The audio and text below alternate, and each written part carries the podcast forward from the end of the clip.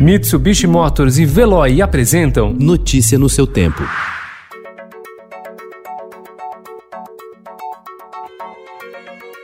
Olá, seja bem-vindo. Hoje é sexta-feira, 3 de julho de 2020. Eu sou Gustavo Toledo, ao meu lado, Alessandra Romano. E estes são os principais destaques do jornal Estado de São Paulo.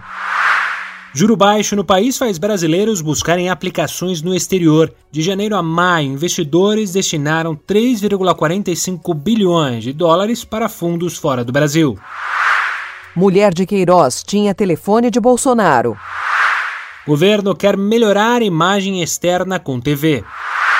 Após pressão internacional por causa do desmatamento, cinco ministérios fazem carta para fundos internacionais. Zoo de São Paulo, perto da volta de visitantes. Animais como orangotango Sansão indicam sentir falta do público.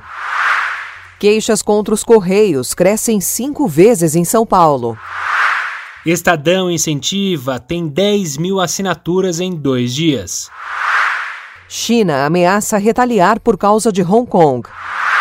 País registra um milhão e meio de infectados por Covid-19.